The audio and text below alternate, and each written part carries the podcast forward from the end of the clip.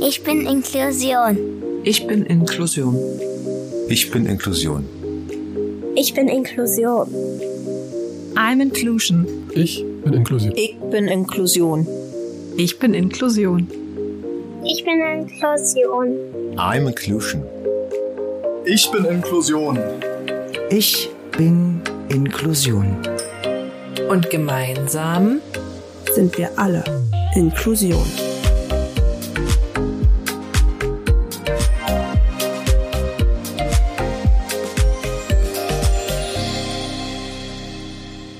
Hallo und herzlich willkommen in unserem Podcast Zeitgeist der Inklusion. Ich bin Christine. Und ich bin Katrin. Wir beide reden hier nicht nur über unsere Arbeit als Assistentinnen für Menschen mit Behinderung, sondern auch mit den verschiedensten Gästen, die sich mit den Themen Inklusion und Diversity, Teilhabe und Akzeptanz verbunden fühlen. Wir hoffen, wir können vor allem diejenigen mit unserem Podcast abholen, die sich bis jetzt noch keine Gedanken dazu gemacht haben und euch alles rund um diese Themen näher bringen. In unserer heutigen speziellen Folge haben wir einen ganz besonderen Gast, auf den wir uns ziemlich doll gefreut haben. Nicht nur, weil es sein Podcast-Debüt ist, worauf wir auch unglaublich stolz sind, sondern auch, weil er uns schon länger begleitet und uns in vielerlei Hinsicht unterstützt und beim Wachstum dieses Podcasts durch seine ehrliche und authentische Art geholfen hat. Wir kündigen euch also mit sehr, sehr viel Stolz Tommy Momsen an. Yay! Yay! In dem Interview erwarten euch Tommys Schritte in seine Karriere als Kolorist, Influencer und Content Creator. Und wir sprechen natürlich unter anderem über seine Einstellung zur bewussten Ernährung, seine Ziele, den emotionalen Weg des Outings und in welchen Situationen er in Berührung mit Inklusion kam. Tommy fasziniert mit seiner Einstellung zum Leben, seiner humorvollen und offenen Art, die einen sofort in den Bann zieht. Hm. Und natürlich seiner Ehrlichkeit und seiner Direktheit. Überzeugt euch selbst und folgt ihm unbedingt, unbedingt, unbedingt, nochmal unbedingt auf Instagram unter Tommy Momsen. Natürlich verlinken wir euch sein Profil in den Show Notes. Aber nun kein langes Schnacken. Hier ist das Interview. Viel Spaß! Hallo Tommy. Hallo. Hallo, schön, dass du bei uns bist. Hi. Ja, danke, dass du Zeit hast für unser Interview und deine erste Podcast-Folge mit uns aufnimmst. Genau, die allererste ever. Wir fühlen uns sehr geehrt, dass du dich für uns entschieden hast. Danke für die Einladung. Ne? Genau, anfangen würde ich ganz gerne so ein bisschen mit der Vorgeschichte. Ich habe dich ja kennengelernt, weil ich ja nach meiner Schwangerschaft ein Haarproblem hatte und dann in eine Facebook-Gruppe nach guten Koloristen gefragt habe und da hast du ja witzigerweise kommentiert, mhm. weswegen ich ja dann bei euch im Studio gelandet bin und da ja auch immer noch bin und meine Haare gerettet wurden, Gott sei Dank. So kommen wir auch in das erste Thema, und zwar deine Leidenschaft als Kolorist. Und da wollen wir ganz gerne wissen, wie du dazu gekommen bist und ob das schon immer dein Traumjob war oder ja, so Kolorist an sich ist ja super speziell und den Job so gibt's in Deutschland überhaupt nicht zum Lernen. Also ich habe angefangen damals ganz normal als Friseur Azubi bin auch, ich sage immer, die Wanderhure von einem Salon in den nächsten, weil mir alles irgendwie nicht so gefallen hat. Der Job war auch immer sehr viel mit Hierarchie verbunden und das habe ich nie gefühlt. Und ich hatte aber immer irgendwie das Schicksal an meiner Seite, ähm, dass ich super schnell richtig gut föhnen gelernt habe. Ich wurde nach Istanbul geschickt, habe da eine Zeit lang auch gearbeitet. Da war ich 20 und habe da ja Blowdries gelernt, äh, bin mit dem Skill dann quasi zurück nach Deutschland gekommen, ähm, habe hier sehr viel in den verschiedenen Salons, wie gesagt, geföhnt hauptsächlich und assistiert und irgendwann ähm, hat mir dann mal eine Kundin, also meine Privatkundin, gesagt, du, da gibt's so einen Laden, da passt du vielleicht ganz gut rein. Und das war dann das Studio, wo wir uns dann auch das erste Mal gesehen haben. Und ich bin da damals reingegangen und wusste auch überhaupt nicht, was das hier ist. Das war super fancy und irgendwie Sonntagsarbeiten und dann wieder irgendwie zwei Wochen zu, weil der Chef in London ist. Also so eine ganz neue Welt und ähm, dann wurde mir relativ schnell erklärt, dass das eine Nische ist. Das wird nur gefärbt im Salon und ähm, ja, da ich schon so viel Erfahrung hatte mit Trockenhaaren, sage ich jetzt mal, und gar keine Ahnung von Farbe, aber ähm, die Nachfrage gesehen habe, war für mich eigentlich relativ schnell klar nach zwei Modellen, die ich dann so ein bisschen mich ausprobiert habe. Ey, das ist nice, das macht mir Spaß, ich äh, bin kreativ, äh, du verdienst gutes Geld, wenn du dich gut anstellst ähm, und umso noch wichtiger, du machst so viele Leute glücklich. Und mittlerweile habe ich schon Kundinnen seit fünf Jahren. Ich bin 25. Also wenn man das so, ne? Von Anfang an. Genau, du machst ja als Azubi auch deine Modelle und dann klar, wenn ich dir mit äh, für 15 Euro damals äh, die Haare schön blondiert habe, dann kommst du wahrscheinlich aus Dankbarkeit auch für 200 Euro wieder. Ja. Und ähm, ja, so war das bei mir. Also ich bin da eher so reingerutscht. Ich war schon immer sehr verzweifelt, was die Berufswahl angeht. Ja, und so ging das dann bei mir auch relativ schnell, dass ich dann als Kolorist sehr bekannt wurde, auch in Berlin. Hm. Hattest du eine Alternative, wenn es nicht geklappt hätte? Ähm, also klar, man ist mit ähm, neun, also oder mit noch jünger, mit 17, 18 fängt man ja dann an, sich zu orientieren. Ne? Also ich habe auch einen Realschulabschluss gemacht, ähm, hatte die Möglichkeit, ein Abitur zu machen, habe es auch angefangen, habe es aber auch abgebrochen wegen Familiengeschichten, äh, tralala. Und ähm, ich war schon immer sehr in dieser Modewelt irgendwie unterwegs, habe auch super viele Praktika gemacht. Also ich glaube, ich habe allein 15 Praktika im Bereich Mode und ähm, ich war in der Redaktion, Moderedaktion auch, ne? Also es war wirklich breit gefächert. Hab dann irgendwann mit 17 meinen eigenen Modeblog gegründet, hatte dann natürlich die ganzen Fashion Week Geschichten, Einladungen. Das war früher ja noch was ganz anderes als jetzt. Ja, ja, ja da gab's ja richtig noch Blogger, ne? Genau, ich war halt damals ein Blogger und ähm, hatte dann tatsächlich das Glück, auch eine richtig fette Kampagne zu machen, wo ich halt sehr, sehr viel Geld für dieses Alter verdient habe und ich konnte zwei Jahre davon leben und in den zwei Jahren konnte ich dann halt auch mich kreativ entfalten. Ne? Also dann auch gucken, okay, mache ich dies oder das, will ich dies oder das. Ähm, irgendwie, ja, es hat alles ganz gut, auch mit Steinen im Weg, trotzdem ganz gut geklappt. Also wäre es quasi, wäre es jetzt nicht Kolorist in dem Sinne geworden, dann wäre es auf jeden Fall was im Modebereich geworden? Wahrscheinlich. Also ich glaube, heutzutage gibt es ja auch für viele Berufe gar nicht so wirklich eine Bezeichnung. Ne? Also ich kenne so viele Leute, die als PA, also Personal Assistant arbeiten. Ja. Ähm, es ist ja in dieser Branche auch alles sehr bubbelig. Ne? Also du kommst schwer rein, aber wenn du einmal drinne bist, dann öffnen sich noch mehr so viele Türen.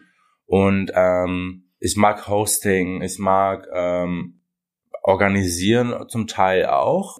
Ja, auch dieses Selbstbestimmerische. Also das war bei mir immer das A und O in meinem Beruf. Ich bin der eigene Boss. Ich war also gefühlt, seit ich aus meiner Mutter herausgekommen bin, habe ich schon gesagt, wo, wo es lang geht.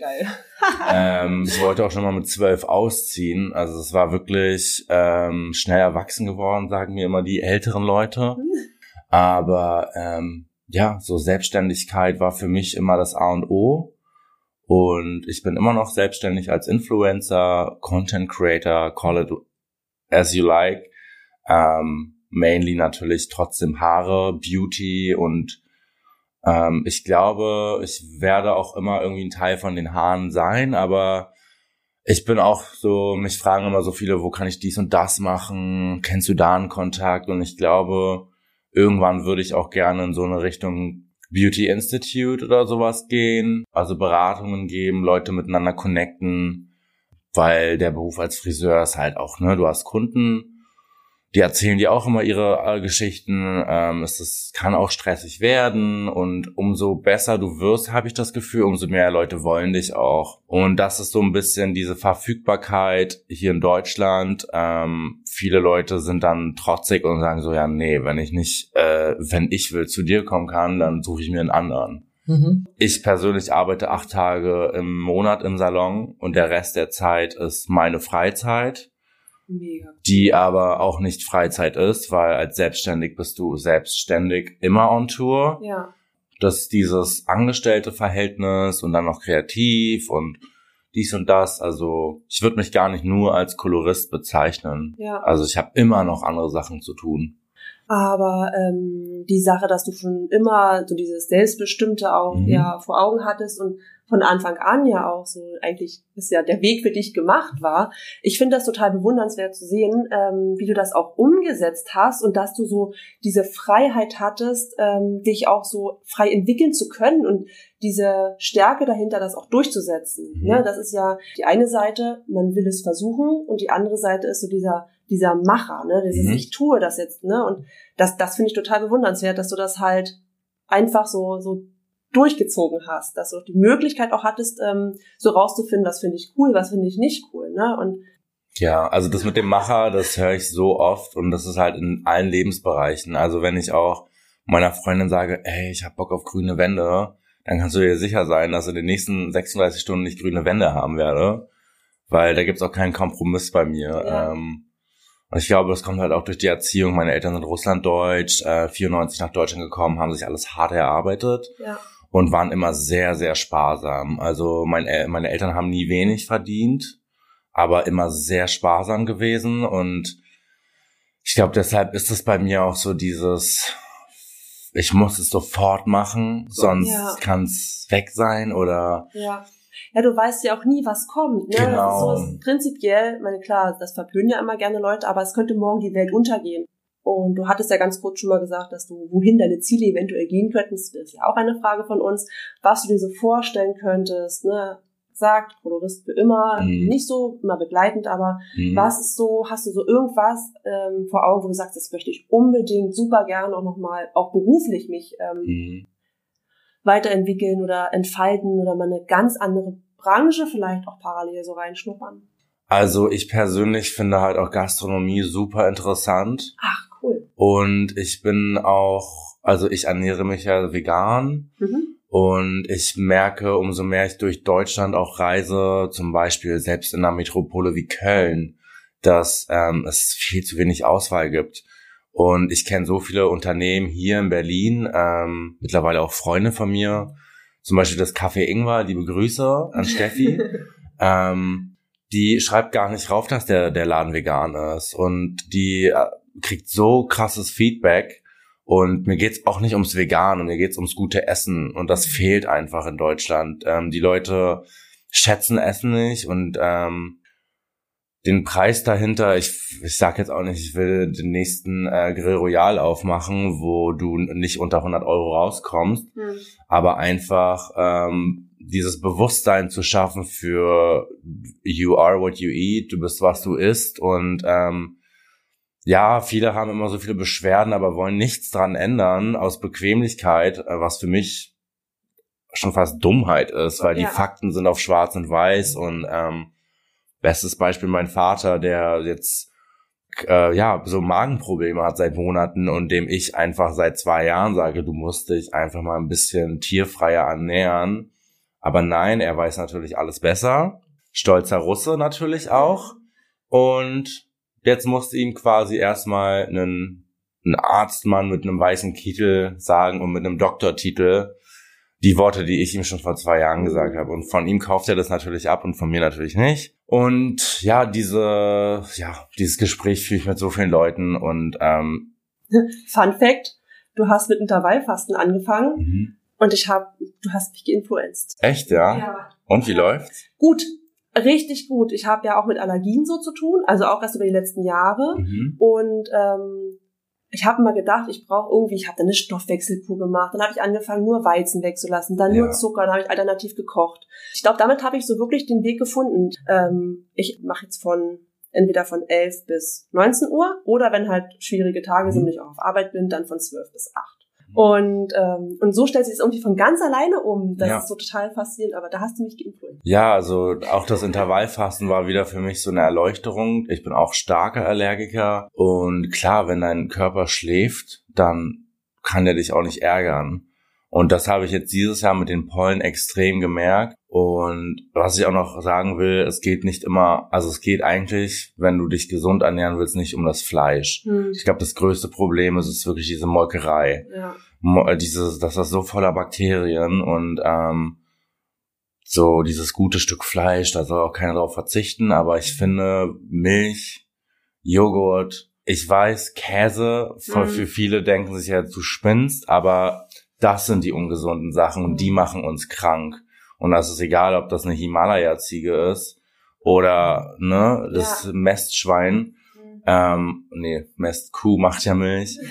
ähm, ja, es ist einfach nicht gesund und das ist ein Fakt und wie man damit umgeht, ob man es jetzt dann nur noch einmal die Woche Käse sich gönnt oder mir ist es ja Wurst, ne? Ich mache das ja für mich selber. Ja, ich glaube, das wissen viele nicht. Es geht nicht um Fleisch oder Fisch auch, aber es geht hauptsächlich, wenn du dich gesünder ernähren möchtest, um diese Milchprodukte. Ja.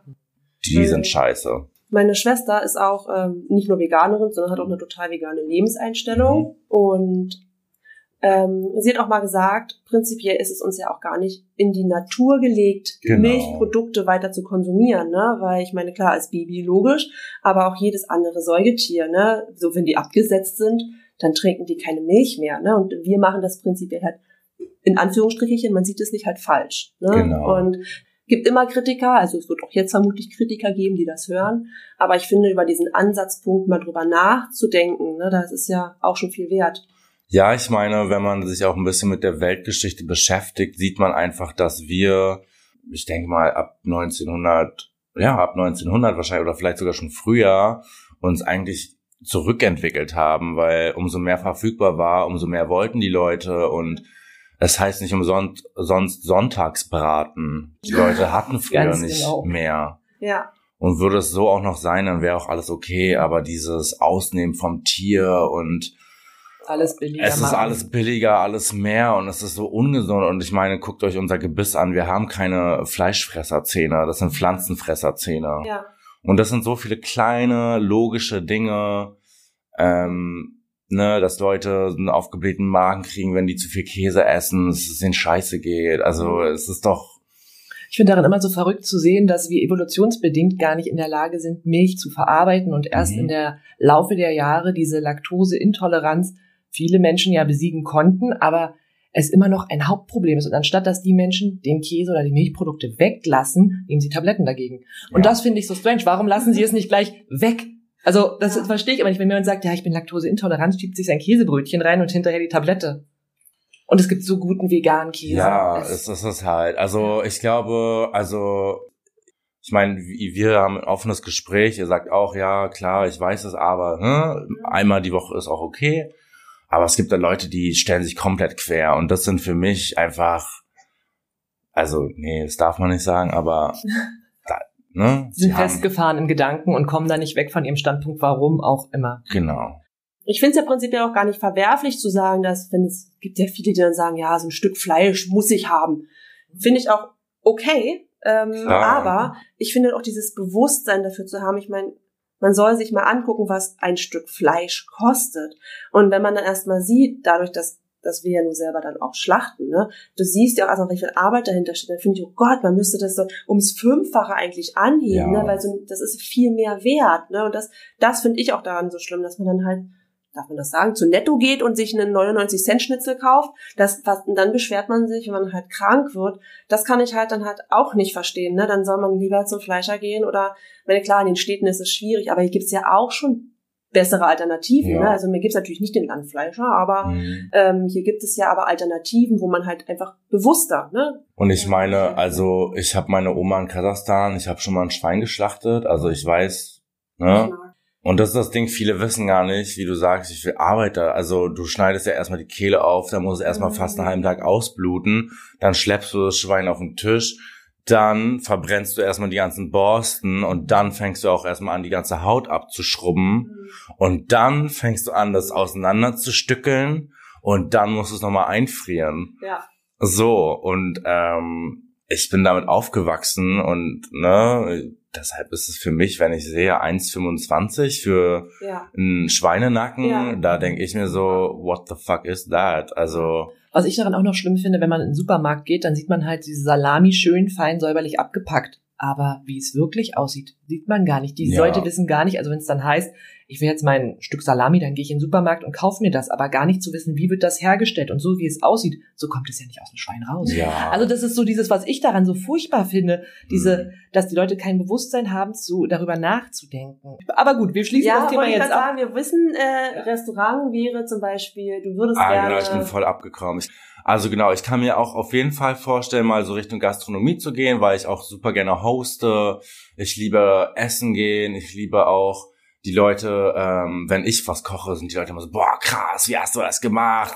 Und ich denke mir so, hä, das war jetzt Resteessen mit ein bisschen Gewürze, weißt du? Ja. Ähm, oder jetzt hatte ich auch die Wein Weintour in Rheinland-Pfalz, ähm, äh, Didinger äh, äh, Weinbau und das war auch für mich so eine geile Erfahrung.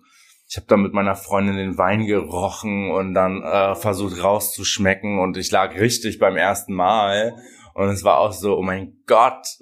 Ja, so was finde ich fehlt noch total in Deutschland und dann aber auch zu einem deutschen Preis. Ne, wir dürfen nicht vergessen, wir sind hier nicht in Hollywood. Äh, die meisten Leute sind einfach noch oder sind Geringverdiener. Ne, ja.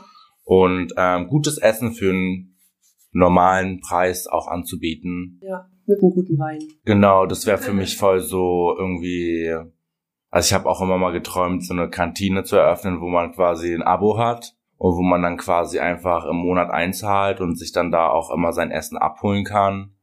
Coole und, Idee. Das ist ähm, aber auch klischeehaft. So eine Kantine mit einem richtig guten Essen, weil die meisten Kantinen, genau. wenn ich so daran denke, ist sofort Schulessen. Genau, ich finde halt dieses Ambiente nice. Genau. So ein Kantinambiente, alles ist easy peasy. Ähm, Du hast aber trotzdem we wechselndes Wochenmenü, vielleicht auch mal ein Tequila Friday, wo du dann cool. quasi Burritos und Tequila, whatever. Ich finde ähm, so dieses Experience mit Wine Tasting und Food Tasting echt cool und ja, ich glaube, da kann man auf jeden Fall, da sehe ich mich auch. Ja, voll, passt voll. Ja, dir, deine Augen leuchten richtig, wenn du davon erzählst. Also wir erwarten ja, dann deine Einladung, ja, wenn die Kantine genau. eröffnet wird. Ja, also falls ihr irgendein Investor zuhört, der, der kann sich gerne bei, oder Investorin, kann sich sehr gerne bei mir melden. Ja, unbedingt. genau, um jetzt mal zum nächsten Thema so ein bisschen zu kommen. Du bist ja Influencer, hast du vorhin auch gesagt. Und du bist bei Instagram, hast du ja eine enorme Reichweite von 18.000, glaube ich. Noch, noch sind 17,5. Na, ja. wir runden auf. Ab 5 rundet man auf. Ach stimmt, perfekt. Dann habe ich 18. Genau, und ein Grund, weswegen wir dich auch als Gast für den Podcast ähm, angefragt haben, war, dass wir sehr bewundern, wie direkt und ehrlich du bist. Mhm. Also ich habe dich ja erst durch äh, Chrissy gefunden und habe das so ein bisschen verfolgt und bin auch wirklich sehr begeistert von deiner mhm. ehrlichen Art und wie offen du auch damit umgehst. Mhm. Und Du bist einfach, du stehst dahinter, was du tust und wer du bist. Und egal, auch du bekommst Hate-Nachrichten und du teilst die. Du zeigst die offen und das finde ich super klasse. Wir finden das mega. Und es wirkt auch immer so, als würdest du da so easy peasy drüber stehen. Um, ähm, aber ist das tatsächlich so? oder knabbern solche Kommentare oder Nachrichten dann doch ab und an mal an dir oder du denkst dir zum Schluss, du denkst drüber nach und denkst dir, oh, was ein Piep. Ist das jetzt äh, was für ein Penner? Ja, ähm, also ich bin ja immer im Gespräch mit meinen Followern. Also jede Nachricht wird gelesen und beantwortet. Ähm, und allein dafür kriege ich immer schon so, wow, du hast meine Nachricht gelesen. Also ich finde, mit 17.000 Followern bist du noch äh, nicht wirklich da ne, angekommen, wie man sich das vorstellt, aber ich bin trotzdem sehr bekannt in Berlin, weil ich das einfach schon sehr lange mache. Und ähm, das aus dem Internet, das stört mich eigentlich nicht wirklich. Also klar, ähm, gab es jetzt zum Beispiel ähm, Corona-Pandemie. Ich bin nach Ägypten geflogen, da hat mir jemand geschrieben, wie scheiße es ist, dass ich nach Kairo fliege. Hat mir im gleichen Moment aber erzählen wollen, dass äh, sie für eine Beerdigung nach Amerika geflogen ist. Mhm. Und da bin ich halt sehr ausgerastet, habe das auch öffentlich gepostet und daraufhin hat mich dann einer meiner engen Freundinnen angeschrieben hat gesagt, Tommy, ich finde das nicht cool, dass du das äh, veröffentlicht hast, ähm, weil ich natürlich hat das was in mir getriggert und es wurde sehr persönlich. Mhm. Und es war das erste Mal, dass ich dann auch mich zurückgenommen habe, mich dann auch bei der Person entschuldigt habe und habe gesagt, hey du, es tut mir leid für meine Worte, ähm, dass ich da jetzt vielleicht ein bisschen zu persönlich geworden bin, aber ähm, du bist nicht besser, ne? Also ich Doppelmoral. finde, genau, wenn du austeilst, dann musst du auch einstecken können. Und deshalb ist es für mich so, du darfst ja leider auf Instagram nicht den Namen posten, wenn dich jemand mhm. öffentlich äh, oder das ne? Bild darfst du glaube ich drinnen lassen, du musst den Namen glaube ich schwärzen. Ne? Genau, ja. finde ich sehr schade, ähm, weil ja die Leute sind mutig im Internet, ne? Ähm, mittlerweile gibt's aber auch super tolle Startups, wo du dich quasi, du kannst die Leute auch anzeigen. Ist das nicht jetzt sogar ähm, Gesetz, dass Genau. ähm, auch ähm, Mobbing quasi Genau. oder äh, Hassrede im Internet quasi ja auch bestraft wird und zur Genau. Strafanzeige gebracht werden darf? Genau. Ja. Also ich bin ja schon immer mit so, sage ich jetzt mal, ich nee nicht Hate aufgewachsen, aber schon immer mit einer ähm, kritischen äh, Meinung im Rücken, ne, durch diese russlanddeutsche Familie eh immer und ähm, Schule und whatever. Deshalb ist es für mich, was andere denken, so mega egal. Ja, also so Internet ist für mich Internet, das ist nicht das echte Leben. Mich, mich stört es mehr, wenn Leute im echten Leben irgendwas über mich erzählen. Und das ist halt auch schon ein paar Mal vorgekommen. Aber das ist dann halt auch so, dann denkt man drüber nach und man weiß halt, wer man ist. Und ich krieg so viel positives Feedback, das ist viel mehr. Und selbst wenn ich, also ich erinnere mich, als ich angefangen habe, als ich noch viel, viel öffentlicher auch war, also Snapchat-Zeiten, da hast du ja Mhm. alles so gepostet, was es Ja. geht. Und da sind 40-jährige Leute im Feiern im Berghain auf mich zugekommen und waren so mega betrunken, also ey Tommy, du bist so lustig, äh, ne? Und da, war- da war ich so als 20-jähriger noch fast Teenager Ja. von einem Erwachsenen sowas gehört zu bekommen, ähm, das gibt einen schon voll viel Mut, ne? Und deshalb sind so Hater für mich nichts Ja. wert. Bist du auf der Straße, bist du schon mal richtig angesprochen worden von wegen, hey, ich folge dir nur bei Instagram, aber cool, dass ich dich mal sehe. Ständig. Also Ja. früher war das sehr viel. Da war man aber auch noch in dem Alter und da war auch dieses ganze Internet noch total Neuland für alle. Ja. Und jetzt ist es halt oft so, dass man ähm, mir im Nachhinein schreibt, irgendwie, hey, ich hab dich gesehen, du hast voll die krasse Aura oder du riechst gut. Oh Gott, wie dicht sind die Leute gekommen? Ja, also man gewöhnt sich dann auch also an viele verrückte Sachen. Oder Ja. klar merkst du das, wenn du angestarrt wirst. Ich hatte auch schon mal den Fall, dass eine Followerin mich in den Salon verfolgt hat und dann stand sie mitten im Salon und unser Salon ist halt super versteckt, da kommst du nicht rein, wenn du nicht weißt, wie du reinkommst. Und dann stand da halt dieses junge Mädchen und in Tränen aufgelöst und war so, oh mein Gott, da ist Tommy Mommsen. Und ich war, und für mich und alle rundherum, viele Kunden wissen auch nicht, was ich mache, weißt du. Ähm, und das war mir super unangenehm. Ich war dann auch so, ey Mäuschen, so, es ist zwar lieb gemeint, aber das kannst du nicht machen. Ich habe auch noch ein echtes Leben, Hm. weißt du. Aber ich bin trotzdem für jeden äh, Klick dankbar. Ob es ein Hater ist, ob es jetzt ein äh, Stalker ist. I don't care. Ich bin, Oh Gott, ähm, Stalker hoffen wir ja vielleicht jetzt mal nicht so, oder? Ich meine, das, das ist ja dann noch die Steigerung. Andersrum wissen, man weiß es ja nicht. Ne? Ja. Du weißt ja nie, wer dich tatsächlich wirklich irgendwo beobachtet, sobald du ja irgendwo öffentlich im öffentlichen Leben Du und irgendwo- ich bin, also ich muss dir ehrlich sagen, diese ganzen Regeln, dass du das und das, würde ich gestalkt werden, würde ich dir mit der Champagnerflasche über den Schädel hauen und dann kommt er so schnell nicht mehr wieder. Also ich bin bei sowas, was Pöbeln angeht oder wenn sie, wenn jemand meint, er ist stark, dann, ne, muss man die auch manchmal zurechtweisen. Ja. Richtig so. Wie siehst du diese ganze Welt im Social Media? Ist das für dich quasi eher so eine Parallelwelt oder ist das wirklich schon so, dass du das, also du nimmst ja die Leute wirklich viel mit auch in dein Mhm. Leben, aber trennst du das für dich trotzdem nochmal? Das ist eine gute Frage, weil ähm, dadurch, dass ich ja letztes Jahr meinen ersten Burnout hatte, okay. und mich dann extrem zurückgezogen habe, ähm, was auch Freundschaften und Social Media und alles angeht, ähm, habe ich da das erste Mal mich wieder richtig gespürt, sage ich jetzt mal, und habe auch schnell gemerkt, dass es alles bei mir eins ist. Es ist alles ein Topf. Und ähm, nach einem langen Gespräch mit einer Freundin hat sie mir auch gesagt, Tommy, du, ich weiß alles über dich. Du machst nie was für dich selber. Also selbst wenn ich beim beim Kosmetiker sitze, mache ich eine Story, Ja. ne? Genau. Und das ist halt eine Sache, die ich mir sehr zu Herzen genommen habe, die ich auch versuche jetzt ein bisschen äh, zu ändern. Aber wie gesagt, ich bin so aufgewachsen. Ich bin mit mit 16, also ich durfte nie ins Internet, bis ich dann halt frei Breaking Free mäßig.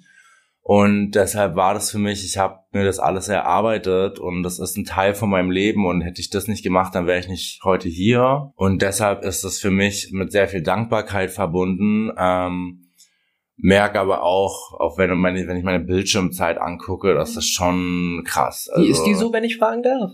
Naja, schon so sieben Stunden am Tag. Ja, das Das ist schon, Ja, glaube ja. ich, sehr viel. Ja, ja. Ähm, na gut, und du arbeitest ja am Handy, ne? Das ist ja mal ein Unterschied, Genau. wenn halt, ne? Das merkt man halt, wenn du am Handy viel arbeitest, dann ist das ja, bedingt das das ja, ne? Ja, voll. Und das ist halt, aber trotzdem habe ich auch schon lange überlegt, mal so eine äh, handyfreie Therapiesession anzufangen. Weil, also, ne, ich merke, dass ich wach auf, ich gucke auf mein Handy. Hm. Dann liege ich halt dann 20 Minuten später, erwische ich, ah, Tommy, du musst auch mal auf Klo. Ne? Die Blase drückt. ja. Dann ähm, nimmst du dein Handy mit auf Klo. Und so zieht sich das über den ganzen Genau. Tag. Ja. Und manchmal, äh, jetzt, wenn ich abends nicht schlafen kann, dann merke ich auch wirklich, wenn ich zwei Stunden nicht am Handy war, dann bin ich ratzefatze im Bett. Ähm, deshalb ist es eigentlich, glaube ich, jetzt an der Zeit, einfach einen Weg zu finden, wie man damit, ja, wie man das in den Alltag noch mehr integriert, ohne dass es den Alltag übernimmt. Und ähm, ja, aber ich versuche mich auf jeden Fall so ein bisschen das auch einzuteilen. Ne? Jetzt Ja. ist Handyzeit, jetzt ist Instagram-Zeit. Ja. Ich glaube auch, dass so Pausen auch für den Kopf einfach auch echt wichtig sind, ne? Um einfach so Voll. runterzufahren. Ähm, Wie bist du denn eigentlich Influencer geworden? War das geplant? Wolltest du das immer? War das dein Ziel oder passierte das einfach so? Wie ich Influencer geworden bin, war eigentlich durch äh, Novalana Love, jetzt auf 1,3 Millionen Follower innerhalb von vier, fünf Jahren. Und durch meine liebe Freundin Anni, also ihre Managerin, die Himbeersahnentorte, Mhm. ist für viele im Social Media ein Riesenbegriff. Und äh, Farina saß damals bei mir und ähm, hat mir, ich habe ihr die Haare geföhnt. Bonnie Strange war bei mir früher im Salon, ich habe ihr die Haare geföhnt, etc. Riccardo Simonetti, Warner Lima, also alle Leute, die ich vom Bloggen kannte, habe ich damals quasi direkt zu mir gerufen. Und die waren damals mehr am Lachen als am Reden, weil sie bei mir einen Termin hatten und meinten dann so, Tommy, du musst Snapchat machen. Also äh, es war damals, glaube ich, Bonnie oder Farina, die das zu mir gesagt haben. Und das war für mich damals so, mh, okay, keine Ahnung. ähm, und so bin ich quasi Influencer geworden. Dann habe ich mit Snapchat angefangen. Snapchat war damals äh, noch vor Instagram, glaube ich. Der sogar. heiße Scheiß. Genau, und für mich war das halt so, ich hatte halt perfektes Sprungbrett mit Bonnie, mit äh, Farina, die Mädels, die eh schon Reichweite hatten, die auch anders waren als andere Influencer. Ja, ne? ja, Beide sind total.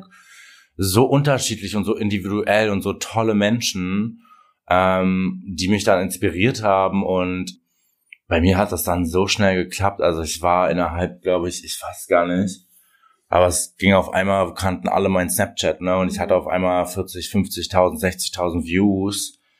Und es war halt auch, um ehrlich zu sein, ähm, war das auch schon immer so ein bisschen mein Ziel, ne? Dass ich irgendwie auf einer Bühne stehe oder irgendwie Leute entertaine. Und es war schon wieder einfach an, Gesetz der Anziehung oder sei es Schicksal. Ja. Aber so bin ich irgendwie Influencer geworden, weil andere Influencer zu mir gesagt haben, ey, du bist so anders, aber so cool, we Ja. need you. Ja. Ja, Cool. total. Ja, das ist ja das, was hatten wir vorhin ja auch schon gesagt, was halt total, das bist halt du, Mhm. ne? Das ist, Ja. das bist halt voll du. Dazu passt auch eine sehr schöne Frage.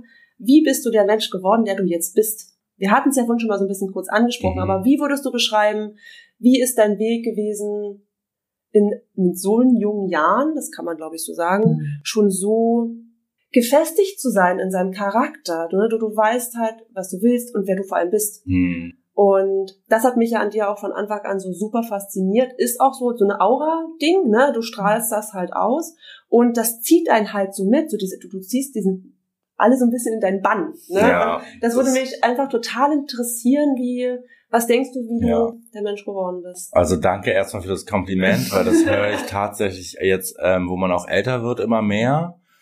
Ich war, ich, also ich glaube, dass es kommt immer darauf an, wie du groß wirst. Ähm, wie gesagt, ich habe meine Familie hatte einen steinigen Weg, um erfolgreich zu werden.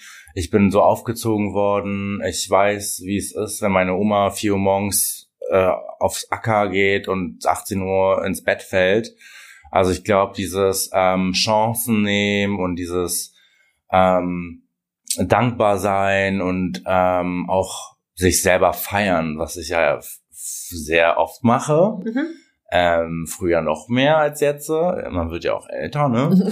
Aber ähm, ich glaube, ich werde mir halt einfach immer wieder bewusst, ähm, was ich eigentlich schon alles erreicht habe für mein Alter und ähm, lach dann auch, also weiß nicht, mit 20 habe ich mir das Ziel gesetzt, mit 25 eine Rolex zu besitzen und jetzt würde ich mir niemals eine Rolex kaufen mit 25, ja. weißt du, weil ich den den Wert daran einfach nicht mehr sehe und ähm, ich weiß es nicht. Also ich bin halt schon auch sehr sentimental und sehr reflektiert und ähm, versuche einfach alle Sinne mit zu beziehen, die mein Körper mir gibt. Ähm, Bauchgefühl hm. und ähm, ganz wichtig, was ich gelernt habe, Nein zu sagen, ne? Oh ja. Und das ist ja. halt auch, ich war lange ein Ja-Sager und ähm, also ich glaube, es ist jetzt auch nach dem Burnout, also wenn du halt einmal in einer Krise bist oder dir es einmal super scheiße geht, ähm, dann, das klingt immer so blöd, aber ja, es stärkt einer und es lässt einen auch zeigen, das ist nicht der Untergang der Welt und ähm, auch dieser Satz, es geht anderen schlechter und dir geht's so gut, das will ich auch so gar nicht sagen, aber ich sag immer, denk zurück an das Kind, was du früher warst und guck, wie du jetzt bist und fragt das innere Kind, ne, das ist ja, ja auch ein Riesenthema. Voll, ja. Ob du dir gefällst. Und ich bin halt ja. viel darüber hinaus. Ich bin, ich hatte früher als Kind so äh, eng, viele Ängste und ich wurde immer so klein gehalten. Mhm. Und ich glaube, das ist das Ding. Ähm, think big, weißt du, trau dich, ähm, tausche dich auch aus mit Leuten, die auch große Vision haben vom Leben. Ähm, komm raus aus deiner kleinen Bubble und mhm. trau dich einfach. Und ich glaube, das ist halt so das Ding, was so ein bisschen mein Lebensspirit und was meinen Charakter dann auch irgendwie so ein bisschen geformt hat, dieses auf die Schnauze fallen und dann am nächsten Tag aber so viel Zuspruch wieder kriegen und, ne? Ja, wir hatten ja vorher schon mal drüber gesprochen, in einem kleinen Vorgespräch, dass du ja auch schon mal angemerkt hast, dass du ja über deine ganze Kindheit, Jugend so ja auch noch nie wirklich gesprochen hast, mhm. ja auch öffentlich ja noch nicht. Und ähm, weil ja eben doch deine Follower ja genau. schon öfter nachgefragt haben. Und, genau. Ja, weil wir hatten ja vorab ja schon unsere Mobbing-Folge. Da haben wir ja auch schon darüber gesprochen, wie es uns mhm. als Jugendliche und Kinder er ergangen ist. Mhm. ähm, hättest du da, Klar, traust du dich? Ja, also ihr könnt mir, ja, ich würde jetzt, ich kann jetzt nicht anfangen von null und dann bis 100, was dafür, ne? Dafür mal die Zeit. Aber könnt mir gerne Fragen stellen. Also, ja. also weil es ist ja, das, die Kindheit ist ja auch quasi Teil davon, der dich ja zu dem gemacht hat, genau, der du heute bist. Voll. Und das ist halt, äh, würde mich mal interessieren, was sind so die Erinnerungen, wo du so total spontan sagst, das habe ich im Kopf. Das ja. hat mich total geprägt bis heute. Ja.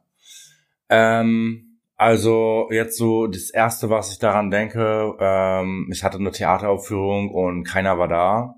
Und das ist halt so eine Erinnerung, die mich damals super runtergezogen hat. Ähm, wo ich jetzt aber gesagt oder jetzt als Erwachsener blicke ich zurück und sage, ich habe das für mich gemacht. Mhm. Und again, hätte ich das damals nicht gemacht, dann hätte ich auch nicht in der Rewe-Werbung 2018 mitgespielt, blöd gesagt, ne? Ja, ja, ja.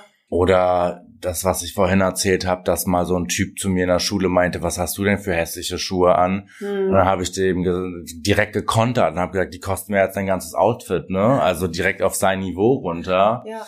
Ähm, und ja, so Kurzfassung, meine Kindheit war halt schon immer mit, ähm, mach doch lieber das besser und mach doch dies besser und wenn du das und das machst, dann passiert das und das. Mhm. Also dieses Voreingenommene, das hat mich extrem zu dem gemacht, wer ich heute bin. Also ich bin komplett unvoreingenommen, äh, ne, versuche es immer, mhm. aber ähm, ja, es ist schon immer so dieses bisschen kämpferische. Also meine Familie kämpft seit Generationen ums Überleben, sage ich jetzt mal. Ich glaube, das ist auch in meinem Blut. Ja. Ähm, und ja, also wenn man zurückdenkt, klar, so Kindheit war bei mir schon immer schwierig, ne, auch mit dem äh, Schwulsein als Kind in einer russischen Familie. Ähm, mir war das aber schon immer bewusst, ne? Also wenn dein Vater früh anfängt, die Schwule zu diskriminieren, ähm, wenn die, wenn wir als Familie Fernsehen gucken, weil er ja davon ausgeht, es gibt keine Schwulen. Ja. Ähm, und du dann aber diesen, die, diese Aura von meiner Mutter, die mich da, also die dann quasi die, die Schwulen als, als gesamte ähm, äh, äh, Community, als schwulen Community quasi schützt und sagt, ach, schrei nicht so, ne, ne, ne, und mir dann quasi so, sich so also so ein bisschen zu mir dreht und ich habe voll gemerkt, sie macht das gerade, um mich zu beschützen, um mir ein Zeichen zu geben. Nicht alle in deiner Familie sind so, aber ne, es war da, ich war damals acht oder so und Mhm. dann mit acht habe ich mich auch nicht als schwul gesehen. Ja. Aber hast du es immer Kind. gefühlt? Hast du das immer, ähm, oder wie ist deine Familie auch generell? Wie bist du darauf gekommen quasi, ne? Das Ich wusste das schon immer, man weiß es auch immer. Also das ist Mhm. ja heutzutage auch kein Geheimnis mehr. Man wird nicht schwul. Nein. Oder man wird nicht lesbisch. Nein. Es sind keine äußerlichen Umstände, die einen dazu bringen. Es war schon immer so. Ich hatte Ja. immer Mädchenfreunde. Ich mochte Jungs nie. Ja. Die waren mir immer zu laut und zu grob. Und ich liebe Ästhetik. Und das findest du bei Frauen und nicht bei Männern. Ja. Also heutzutage ändert sich das auch ein bisschen. Aber 1996 war das noch so, dass Jungs haben mit Autos gespielt und Mädchen haben Pferde gespielt. Ja. Und ähm, ich wusste einfach durch diese Aussagen von meinem Vater schon immer, dass ich hier nicht willkommen bin, Dass es irgendwie falsch ist. dass es falsch ist. Und somit war es eigentlich schon immer für mich klar, ich werde schnell selbstständig, Mhm. ich werde immer auf eigenen Beinen stehen. Ähm, auch viele Leute, vor allen Dingen bei den ähm, integrierten Familien, hast du ja dieses, du musst noch mit dem und dem zusammen sein Ja, ja. obwohl das vielleicht hier gar nicht mehr klappt, Ja. auch Streit unter der Familie. Also, weißt du, ich war immer selbstständig, unabhängig. Ja. Und das habe ich mir schon mit drei, oder gefühlt mit drei wahrscheinlich Ja. schon eingetrichtert, aber mit acht oder dieses Bewusstsein, wo ich gemerkt habe, okay, da ecke ich vielleicht mit jemandem an, Ja. Aber ist nicht mein Problem. Ja. Aber deine Mama stand immer hinter dir, hat dich da so den Rücken gestärkt, hat die das gespürt? Auch nicht ganz. Also sie stand nicht immer hinter mir, als es zum Outing kam. Ähm, mein Outing war super verrückt. Meine Mutter ähm, hat auf dem Computer ganz viel Zeug, also Gays-Zeug, Gay-Zeug gefunden. Ich hatte damals einen Freund in England und wir haben uns Zeug zugeschickt. Hm. Das hat sie alles entdeckt und ist komplett durchgedreht, hat ähm, gesagt, sie sagt es meinem Vater und, ähm, und dann war ich so, mach doch, was du willst. Wie alt warst du? Ich war 17 Ah, ja. und Mhm. ähm, ja, und dann an dem Abend hat sich mein Leben verändert. Ich bin dann ähm, nach einer dreistündigen Diskussion mit Schreien und Weinen ähm, abgehauen zu Hause. Bin zu einer Freundin ähm, mit nichts. Ähm, drei Tage später nochmal nach Hause. Ähm, habe alle meine Sachen gepackt, die ich existiere und ähm, bin dann quasi auch gegangen aus dem Elternhaus und habe meinen Eltern gesagt, wenn ihr mich nicht wollt, kein Problem. Hm. Ähm, es gibt genug Leute, die mich wollen. Ja. Und ich glaube, diesen Schritt auch zu gehen, das ist halt auch damals, hat mich zu dem Menschen gemacht, der ich heute bin, dass ich halt, also klingt jetzt blöd, aber auf alles und jeden Scheiße, Ja. weil am Ende stirbst du eh alleine. Ja, naja, genau, dieser, ne, der einzige Mensch, mit dem du prinzipiell dein Leben lang leben musst, bist immer du selbst. Ne? Also Genau. musst du mit dir schon im Reinen sein und dich Genau. halt schon irgendwo leiden können. Ne? Also, Voll. und alles andere ergibt sich dann. Ich finde das total faszinierend, wie gefestigt du ähm, so jung schon warst. Ne? Man hört ja auch viel immer dann so Beispiele aus Familien, dann haben junge, junge Jungs sich dann quasi wirklich noch äh, angepasst, ne? Und Mhm. ich darf das nicht zeigen und ich weiß, das ist falsch und äh, Das wäre für mich nie eine. Option. Und ich finde das so cool, das ist ja auch, oder wir würden uns super doll wünschen, dass viele, ähm, ist immer so blöd gesagt, aber mit gutem Beispiel voranzugehen, dass du sagst, ich habe ich, ich hab das geschafft, ne? Ja. Klar war es halt steinig, aber auch in, in, in so einem jungen Alter dann schon so straight zu sein und zu sagen, nee, ich zeig euch jetzt den Mittelfinger, ne? Ja. Wenn ihr mich nicht wollt, dann geh Genau, ich. da gehört ja auch krass. so viel dazu, seiner Familie den Rücken quasi zu kehren und zu sagen, ja, dann halt nicht, ne? Das ist Genau. Ich muss aber auch dazu noch was sagen, ähm, was ich jetzt auch viel, weil viele reden jetzt äh, durch TikTok oder äh, durch diese sozialen Medien wird das Outing immer so einfach verkauft. hm, Aber ich will da an dieser Stelle auch nochmal sagen, ähm, also es bezieht sich jetzt auf die jungen Leute, dass wenn du keinen sicheren Rückhalt, Rückhalt hast, dann würde ich dir auch nicht empfehlen, dich so zu outen. Jetzt mal ein Beispiel, wenn du sagst, du hast eine muslimische Familie mit vielen Cousins oder mit Mhm. viel Familie, dann kann es schon dazu zu kommen, dass du dann halt Probleme kriegst. ja, Ja. voll. Und deshalb finde ich, ähm, ich hatte die, ne, ich hatte diesen Modeljob, wo ich sehr viel Geld verdient habe. Deshalb hatte ich so diesen finanziellen Backup, sage ich jetzt mal, wo ich dachte, ey, ich kann, wenn es hoch schwarz, äh, hart auf hart kommt, jetzt ein Jahr im Hotel wohnen. Ja. War nicht der Fall. Ich hatte Freunde, aber es gibt einfach vor allen Dingen, ich hab, bin auch in Berlin groß geworden, aber es gibt so viele Leute da, da draußen, die haben nicht mal Freunde und die hat nicht mal eine Freundin, wo sie auf der Couch schlafen können und das halt, das ist einfach, was ich unbedingt noch den Leuten da draußen sagen will, ist, ähm, wenn du dich entscheidest oder dazu gezwungen wirst, dich entscheiden zu müssen zwischen deiner Familie und einem freien Leben, dann solltest du das vorher wirklich lange planen und dir auch bewusst sein und vielleicht auch auf die Konsequenzen vorbereiten. Auf die Konsequenzen, genau, weil also ne, ich hätte nicht mit der Konsequenz leben können, jetzt für immer in einem Haushalt zu leben, wo mich Leute hassen. Ja. Deshalb war das für mich so, ich habe die vorher angerufen, die vorhin war so, ey, kann ich bei dir pennen drei Tage? Ich glaube, ich oute mich jetzt. ja. Findest du, dass Outing quasi überhaupt noch sein muss? Also ich persönlich finde immer, das wurde immer so krass thematisiert, ne? Also klar, für mich ist es leicht gesagt, weil ich ja in der Situation nicht stecke, aber ich für mich als Außenstehende finde immer, muss man das wirklich? Muss man das wirklich tun? Ich meine, mal zu fragen, wohin die Sexualität geht, ist was anderes als zu sagen, so, das ist ja wie auf dem Präsentierteller, ich oute mich jetzt. Was denkst du darüber? Also genau, das ist auch das Erste, was ich damals zu meinen Eltern gesagt habe, als meine Eltern angefangen haben durchzudrehen. Da habe ich äh, mein Bruder Arthur ähm, ist fast zehn Jahre älter. Und ähm, das Erste, was ich gesagt habe, ihr fragt ja auch nicht Arthur und Vanessa, wann die miteinander bumsen und wann nicht. Mhm. Warum wollt ihr das ja? von mir wissen? Ja. Was geht euch das an? Ja. Richtig. Allerdings, klar, die Oma fragt immer. Hm, ja, ja. Die Tante. Und ne, ne, ne. Und ich glaube, wenn deine Familie genug Verstand hat, dann macht es vielleicht Sinn, sich zu outen, um einfach solchen nervigen Fragen, ne?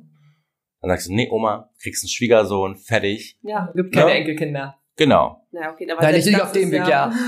naja, in Deutschland kriegst du wahrscheinlich keine Enkelkinder als schwuler Mann. Du darfst ja keine Kinder adoptieren, du darfst ja nicht mal Blut spenden. Ja, oh. Ja, immer noch ist es na, so. das ist, genau. das kriege ich gleich da. Oh. Deshalb finde ich, ähm, zurück zu der Frage, muss man sich heutzutage noch outen? Ich glaube, in Familiensituationen macht es manchmal Sinn, damit die Oma dann einfach in Ruhe schlafen kann. Aber ähm, ja, wie du sagst, man geht ja auch nicht raus und Mama, ich bin hetero. so, der, der guckt nicht wieder, äh, was? Genau, ja, genau, das ist es ja. Deshalb, ähm, ja.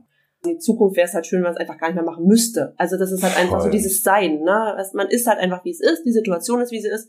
Einfach dieses total im Sein einfach. Ja, genau. Also ich finde, wie du sagst, wenn du einfach nur curious bist, also wenn du einfach ähm, dich so, das so ein bisschen kitzelt, dieses, du willst wissen, ja. ne, vielleicht auch zu deinem Vorteil. Ich meine, mir würde es schon viel bringen, wenn sich ein Typ vielleicht mal outet, wenn ja, ich äh, das Ge Gefühl hätte, er wäre gay, aber im Endeffekt, ne? Hm.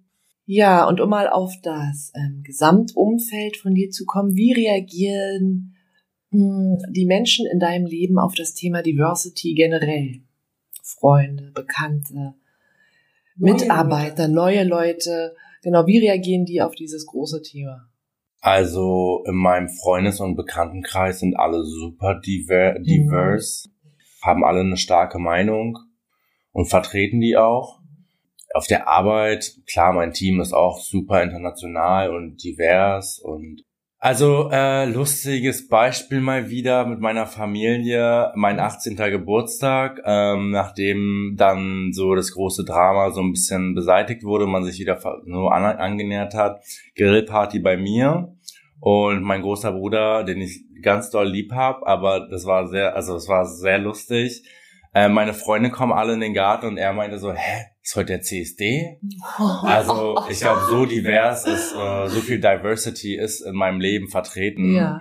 dass dann Leute, die halt ähm, ein bisschen weniger mit sowas zu tun haben, sofort merken, wie divers ja. das eigentlich ist. Mhm. Und ich glaube, ähm, das ist auch die perfekte Antwort auf ja. die Frage, oder? Und das wird mir auch für immer im Kopf bleiben. Ich habe sogar ein Foto davon. Es, es ist wirklich so lustig, weil er hat Tränen gelacht.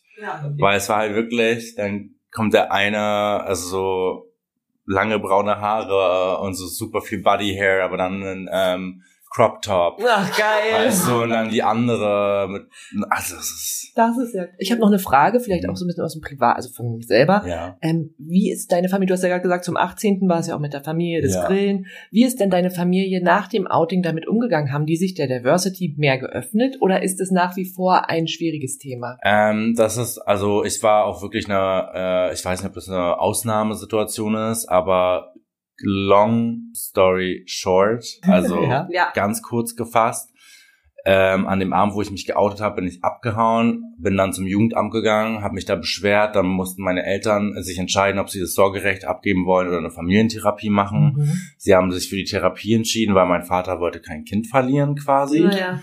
Und ähm, so kam es dann wieder zustande, dass wir nach drei Monaten das erste Mal wieder miteinander geredet haben, dass ich ihm das gesagt habe, dass ihm geht überhaupt nichts an, was ich in meinem Leben mache. Ähm, klar, er ist mein Vater, er kann mir gerne Ratschläge geben, aber ich treffe die Entscheidungen.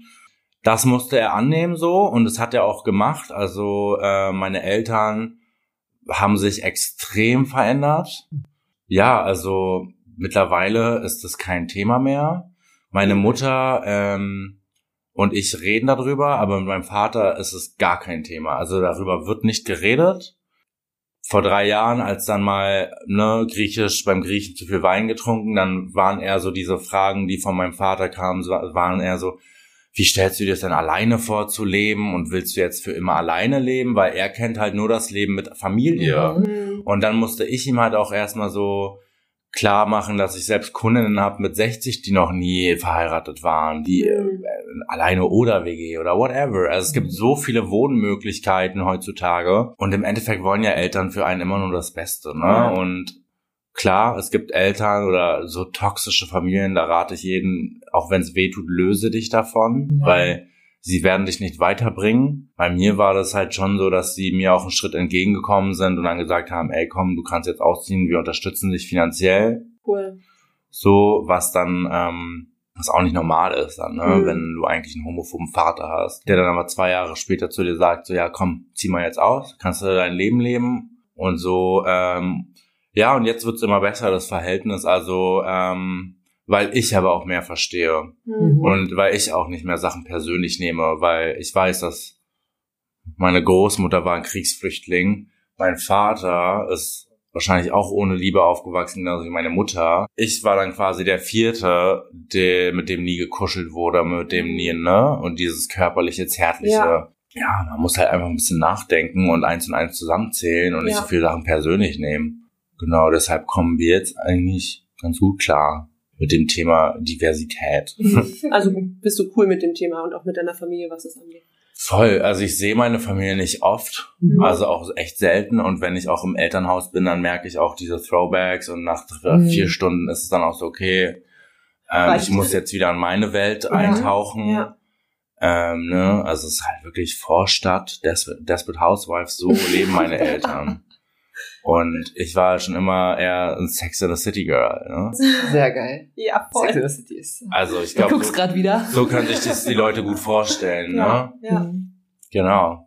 Und äh, was wünschst du dir in Bezug auf die Gesellschaft, von jetzt mal grob gesprochen, auf das Thema Diversity, wenn du so nach außen guckst? Ähm, Wenn es dir nicht gefällt, die Fresse zu halten.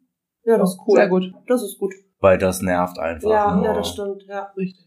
Finde ich auch immer, beide Seiten sollten irgendwo offen füreinander sein. Mhm. Ne? Ich meine, wenn immer eine Seite dicht macht und rumdiskutiert, ist ja irgendwie keinem geholfen, dann Ja. kann man auch einfach Mhm. gar nicht sein. Kurz und knapp. Ja, wollte gerade sagen, Kurz knackig. und knapp. Ähm, du gehst ja auch im Social Media Bereich sehr offen mit dieser ganzen Beauty-Branche um. Ja, ich liebe Beauty. Was kriegst du da für ein Feedback, wenn so von deinen Followern oder auch von deinem Umfeld? Ich kriege nur positives Feedback. Was Thema Beauty angeht, ähm, es ist nur positiv, Dankbarkeit. Ich, also ich mache auch so viele Farbberatungen online, wofür die im Salon eigentlich zahlen müssten. Hm. Fernberatungen für irgendwelche Dorf-Follower. Ja. Den schicke ich Formeln, damit ihr Dorffriseur das ansatzweise so hinkriegt wie ich. Das ist ja geil. Also Beauty ist für mich, also Haare gut, alle, alles gut. Und Ja. das genau das gleiche gilt auch für alles andere. Dadurch, dass wir ja schon ein bisschen älter sind und wir ja doch noch in einer anderen Zeit groß geworden sind, geht so unsere Generation, unsere Altersgruppe ja noch so ein bisschen anders damit um. Ne? Also es wird ja noch so ein bisschen hm, was am Gesicht machen lassen und muss das wirklich sein? Ne? Das ist ja altbacken. Und skeptisch vor allem. Ne? Und was, was würdest du den Leuten gerne sagen? Also was, was, was, wie könnte man so diese Meinung dahingehend offener machen, zu sagen, hey, Ich sag immer, umso länger du wartest, umso mehr Leute sehen es am Ende, wenn du was machst. Okay. Und ein äh, chinesisches Sprichwort sagt auch, du gehst vor der Krankheit zum Arzt. hm, Vorbeuge. ja, Und das ist auch genau. mein Lebensmotto. Und ähm, viele Frauen in eurem Alter wissen überhaupt gar nicht, was es alles für Möglichkeiten gibt. Ja. Viele denken, wenn man an Schönheitseingriff denkt, Dolly Buster. Ja, genau, das ist genau das, ist das Aber Problem. ich mache schon seit fünf Jahren was und keine Sau weiß das. Ja. Also oder äh, wissen tun's alle, aber ähm, keine Sau sieht's. Meine Ja, Eltern genau. haben noch nie irgendwas gesehen. ja. Ganz im Gegenteil, die sagen dann so, ah, ne, hast mal wieder schön was gegessen. Ich so, hm, genau. Geil. Ähm, deshalb, also ich krieg super viel Feedback, meine Videos mit diesen Beauty-Tipps, das sind ja auch die, Voll. die die meisten Views haben. ja. Und ich habe auch letztens einen Kommentar auf TikTok gesehen, was ich, was mir auch hängen geblieben ist, ähm, wahrscheinlich auch 40 plus oder so, hat gesagt, früher hat man sich geschämt, wenn man sich die Nase operieren lassen hat und jetzt macht man es öffentlich. Und da dachte ich mir so, ja, okay, aber was ist so schlimm daran? Hm. Ich finde ähm, ganz im Gegenteil, diese Offenheit und dieses, du hilfst einfach so vielen Leuten damit. Ja, voll, ja. Wir sind halt damit nicht so groß geworden. Und ähm, deswegen finde ich das eben auch so inspirierend, ne? Und darüber mal wirklich nachzudenken, äh, ist das jetzt einfach nur so ein alter Glaubenssatz, den man halt selber hat? Und möchte man vielleicht einfach dahingehend auch mal mehr erforschen, ne? Vielleicht Ja. möchte man da einfach, aber man hat halt schon so eine Hemmschwelle. Da inspirierst du mich halt wirklich echt sehr. Ja. Ich finde es hat halt, also ich glaube, was, wenn man mir folgt, hat es auch viel mit dem Wohlsein zu Ja. tun und again, es sind so viele Faktoren.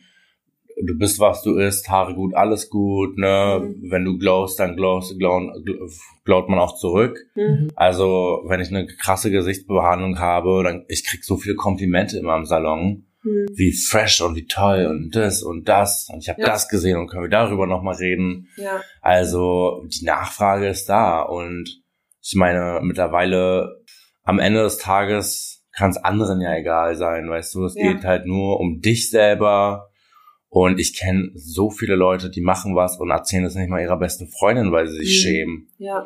Aber ja, für mich ist es kein gesunder Gedankengang. Ja. Und ich meine, wenn ich Leuten sage, ey, Botox hilft gegen Migräne, weißt du, da läuten die Locken ohne Ende, weil keiner sagt, ein Arzt würde dir lieber sechsmal Aspirin Ja. verschreiben, als dir einmal eine Botox-Spritze in den Nacken zu setzen, damit deine Muskeln sich entspannen. Mhm. Ja. Ich glaube halt dieses Transparente und dieses, was kann man machen mit weniger ist mehr, das ist ja auch mein Motto, ich habe auch hier ein Tattoo, weniger ist mehr. Ah. Das ist ja geil. Und ähm, für die Leute, die es nicht sehen, Minus ist gleich Plus. Ja, und das ist halt auch, also es trifft auf viele Bereiche zu, auch Richtung Beauty-Eingriffe. Hm. Bevor wir Richtung Ende gehen, würde uns natürlich auch interessieren, ob du schon mal Begegnungen hattest oder in deinem Freundeskreis Menschen hast, die eben auch eine Behinderung haben, weil der Podcast sich natürlich auch um Menschen mit einer Behinderung dreht und wir ja auch immer sehr gerne nachfragen, wo halt Berührungen sind Mhm. und wo halt nicht und Begegnungen und Genau, also ähm, zwei Sachen, die sind immer sehr, sehr lange im Kopf geblieben und ich glaube, das war auch nicht das erste Mal, dass mir das passiert ist. hm, Ähm, ich hatte einmal eine Taubstumme-Kundin ähm, und es war so ein schöner Moment zu sehen, wie ihre Tochter mitgekommen ist, um zu übersetzen in Gebärdensprache. in Gebärdensprache. Und das war für mich, ähm, also der ganze Salon war ruhig und der ganze Salon, also die ganze Energie war zwischen uns dreien. Mhm. Und das fand ich so ein schöner, also so ein schönes Beispiel, wie man Leute integrieren kann in den Alltag, ähm, wo ich dann auch mir sofort Gedanken zu diesem Thema gemacht habe. Mhm. Ähm, wie sind Leute auf Social Media unterwegs? Hm, Dann hatte ich mal mit einem Typen geschrieben, also so auf einer Platt Dating-Plattform. Und ähm, dem habe ich dann irgendwann eine Voice geschickt und der hat mir dann geschrieben, ich kann nichts hören, kannst du bitte schreiben? Ja. Und da war quasi das erste Mal, ähm, dass ich mit so diesem Thema Behinderung im Alltag überhaupt in Verbindung gekommen bin. Ähm, ich erinnere mich auch noch, wie ich als Azubi mal einen Rollifahrer hochschleppen musste, hoch in den Salon, weil wir haben eine Remise mit einer, mit einer Treppe und da habe ich auch das erste Mal gesagt, Leute mit Rollstuhl würden uns wahrscheinlich, also weil wir nicht barrierefrei sind, Genau. das ist gar keine Option für die. Ja. Und das waren so zwei Erlebnisse im Salon, wo ich gesagt habe, okay, da gibt's auch noch eine ganz andere Masse von Menschen, die auch noch mit irgendwie machen möchte. Ja. Auch ein Kunde von mir stottert sehr stark. Mhm. Und da habe ich dann auch gesagt, hey, die Beratung geht einfach mal eine halbe Stunde anstatt 15 Minuten, weil ich will den Menschen auch die Zeit geben, sich auszudrücken. Ja. Und ich will nicht damit, dass es schneller geht, dass er einfach nur was auf ein Blatt Papier schreibt. Weißt du, weil in der Beratung, das ist so intim und das ist so, ich muss den Menschen spüren. Und das hat so gut funktioniert am Ende. Und am Ende haben wir uns auch noch total cool unterhalten. Klar dauert das vielleicht ein bisschen länger, aber es ist kein Grund, ähm, jemanden auszuschließen. Ja. Und deshalb finde ich es halt total wichtig, dass solche Leute halt auch wissen, es gibt Leute wie mich, die Bock darauf haben. Ja, voll. Ja. Ja, das wollte ich auch nochmal sagen, weil ich fand die Frage, ähm, als du sie mir dann gestellt hast, das erst, ich konnte ja schon einen kleinen Einblick, ähm, Mhm. als die Frage dann gestellt wurde, sind mir sofort diese Emotionen, es sind ja also auch er Erinnerungen haben viel mit Emotionen zu tun und das waren schöne Emotionen und nicht wie vielleicht die Leute dann denken so, oh nee, ich traue mich jetzt nicht dahin zu kommen, weil vielleicht lachen die mich aus oder Ja. Hm. Ich kenne ja nur den Salon und ähm, ich bin auch schon, hätte euch ja auch schon mal sehr gerne weiterempfohlen, eben auch an Menschen mit Behinderung im Rollstuhl. Aber wenn ich dann wirklich diese Treppe sehe, dann sage ich immer, ich, wüsste ja noch nicht, ich hätte noch nicht mal eine Idee, wie man das ausbauen könnte. Ne? Es gibt ja auch den Unterschied Handrollstuhl oder Elektrorollstuhl. Ja. Und die wiegen ja einfach mal ein paar hundert Kilo. Ne? das ist halt Und das das Ding. ist so das Schwierige, ne? Selbst wenn man irgendwie das Gespräch suchen würde, man sagt, okay, ihr wärt da halt offen für, man könnte es barrierefreier gestalten, bietet das Gebäude, es sei denn, du baust außen dran einen Fahrstuhl, das finde ich halt super schade. Ja, und es ne? bleibt halt auch leider immer ähm, an den Leuten hängen. Also was, also der Hausmeister sagt jetzt nicht, ach, dann bauen wir jetzt mal einen Aufzug für 100.000 Euro ran.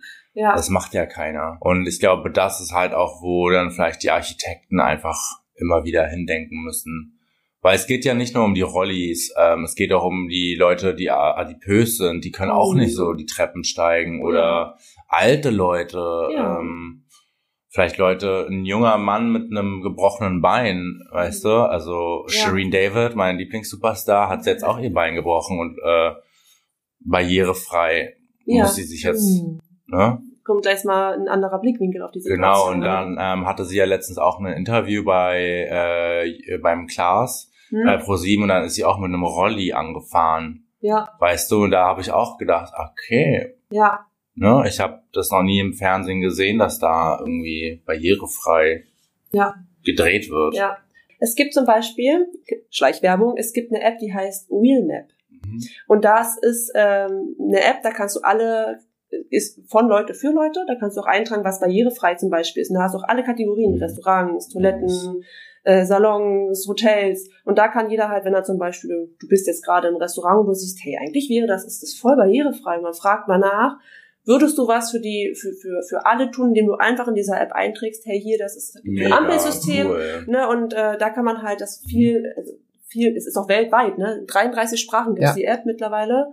Und, ähm, und das finde ich halt auch cool, ne? dass man einfach nebenbei, wenn man ein bisschen offener, bewusster durch die Straßen geht und mal in so einem Restaurant sitzt, ne? Ja. ne? Und daran denkt immer keiner. Ne? Jeder geht in den Freizeitpark oder jeder geht essen oder geht irgendwo hin, aber Ja, Alltagssituation. ja, voll, ne? Und ähm, ja. Und wir haben ja immer so gern das Motto, diese, diese Teilhabe, Akzeptanz und aber auch Teil zu sein. Ne? Ja. Diese, dieses Recht darauf, dass jeder einfach ein Teil, ein Teil von allem sein darf. Ne? Und jeder sollte das Recht Mhm. haben, zu euch in den Salon kommen zu wollen, oder ne, wenn, wenn er halt die Möglichkeit dann hat. Voll. Ist aber, wie gesagt, ich verstehe das, dass es halt echt super schwierig ist. Es gibt halt Gebäude, die sind dafür halt einfach nicht ausgelegt. Ja, ne? ja. Das ist halt schade, aber Wird jetzt besser. Wird jetzt besser, genau.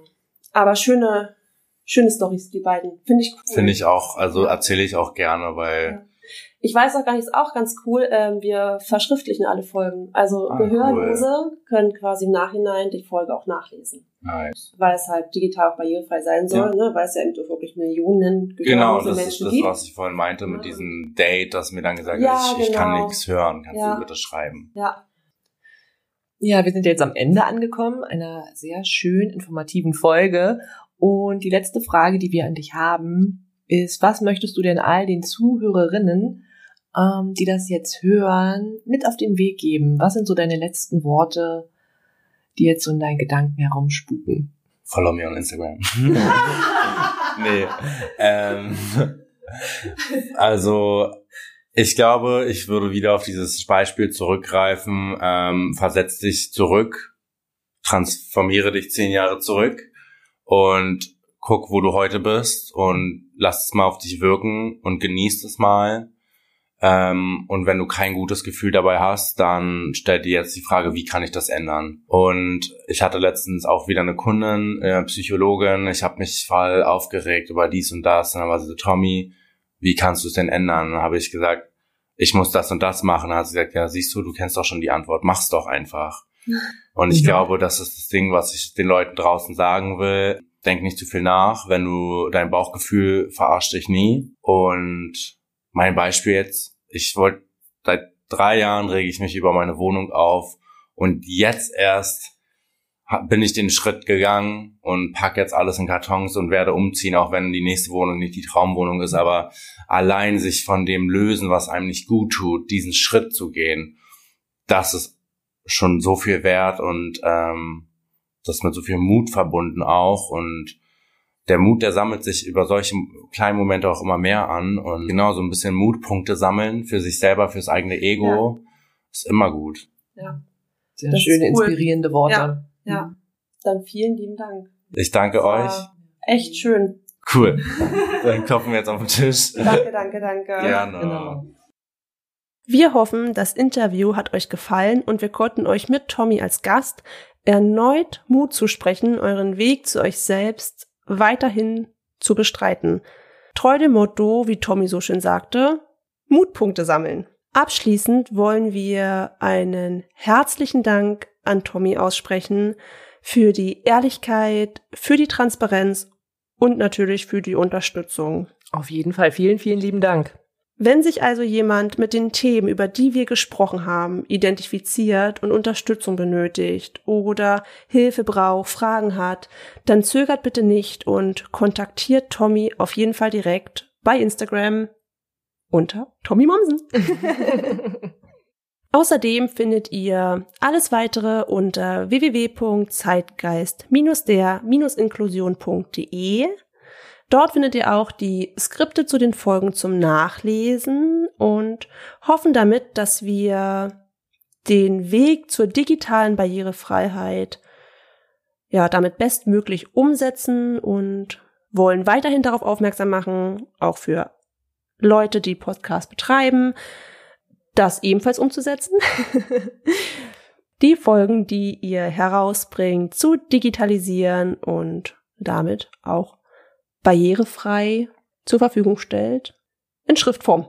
Außerdem findet ihr auf unserer Webseite alle direkten Links zu Instagram, Facebook und es lohnt sich definitiv uns zu folgen, denn gerade bei Instagram haben wir immer mal wieder Umfragen oder Specials für euch.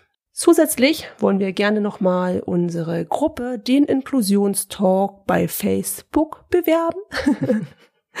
Dort könnt ihr über alles diskutieren, was so in den Folgen passiert, könnt Fragen stellen, euch untereinander connecten oder andere tolle Beiträge teilen, die die anderen Mitglieder unbedingt sehen sollen. Hinterlasst uns gerne wie schon bisher konstruktives Feedback. Bewertet unseren Podcast bei Apple. Darüber würden wir uns wirklich unglaublich freuen. Und natürlich, wer Fragen zu dem heutigen Thema hat, darf uns gerne anschreiben oder findet unter der Folgenbeschreibung den direkten Link zu dem Instagram-Profil von Tommy. weil wir es ja noch nicht oft genug erwähnt haben. Instagram. Und natürlich ganz wichtig, was uns wirklich auch im Herzen liegt, wer seine Geschichte oder Erfahrung zu den Themen Inklusion, Diversity und Akzeptanz erzählen möchte, habt weiterhin den Mut und schreibt uns sehr gerne an. Zum Schluss möchten wir auch endlich mal wieder, wir haben es lange Zeit vergessen, uns bei unseren fleißigen Helferlein und Unterstützern bedanken. Denn ohne eure Hilfe wäre all das nicht zu bewältigen und wir sind sehr, sehr, sehr dankbar, euch in unserem Team zu haben. Auf jeden Fall. Vielen lieben Dank. Damit verabschieden wir uns aus der heutigen Folge und bis bald. Tschüss.